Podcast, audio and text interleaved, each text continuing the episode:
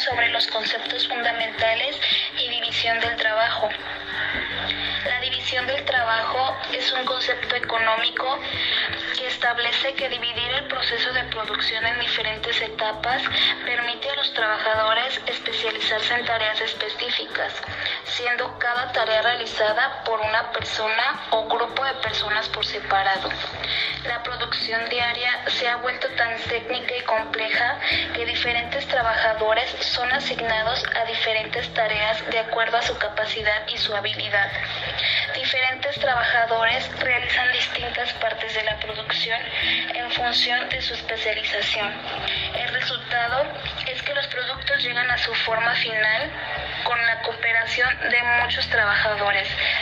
Por ejemplo, en una fábrica de prendas de vestir hechas a gran escala, una persona hace los cortes de la tela, la segunda persona cose la tela con máquina, la tercera coloca los botones, la cuarta dobla y empaca, etc.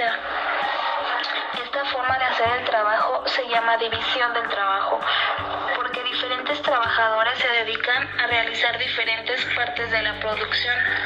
El concepto fue popularizado en 1776 por el economista escocés Adam Smith en su libro La riqueza de las naciones.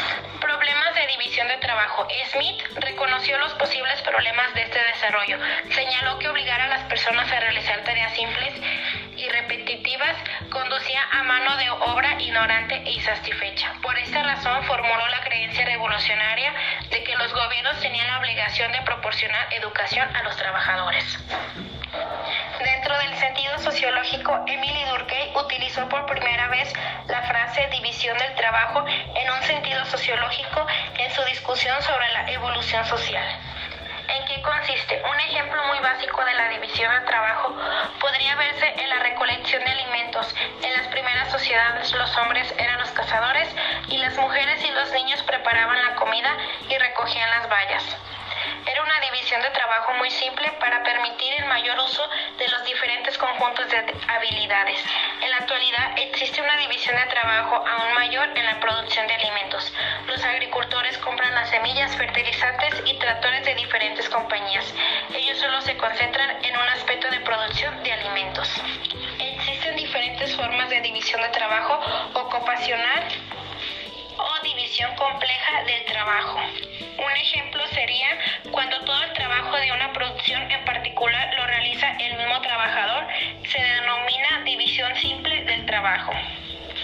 Ejemplo, la fabricación del calzado en una fábrica moderna envuelve una división compleja del trabajo. La parte superior del zapato la prepara un grupo de trabajadores, la parte inferior es preparada por otro grupo y el trabajo de costura por un tercer grupo y el pulido o acabado es por un cuarto grupo de trabajadores. Existen algunos factores de división del trabajo, en los que podemos mencionar un mercado amplio y una producción a gran escala. También podemos mencionar una naturaleza de la industria y del producto, donde algunas industrias son de tal naturaleza que no es posible dividir el trabajo en procesos distintos y separados. El alcance de la división del trabajo es limitado. Por naturaleza del producto impone otra limitación. Si el producto es tal que su fabricación no se puede dividir en distintos procesos, no será posible una división del trabajo.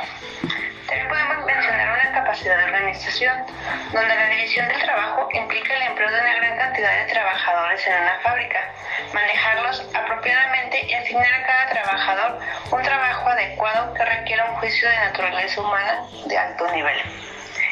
Espíritu de cooperación donde la división del trabajo tiene éxito cuando hay una perfecta coordinación entre los diferentes procesos y una cooperación total entre los trabajadores.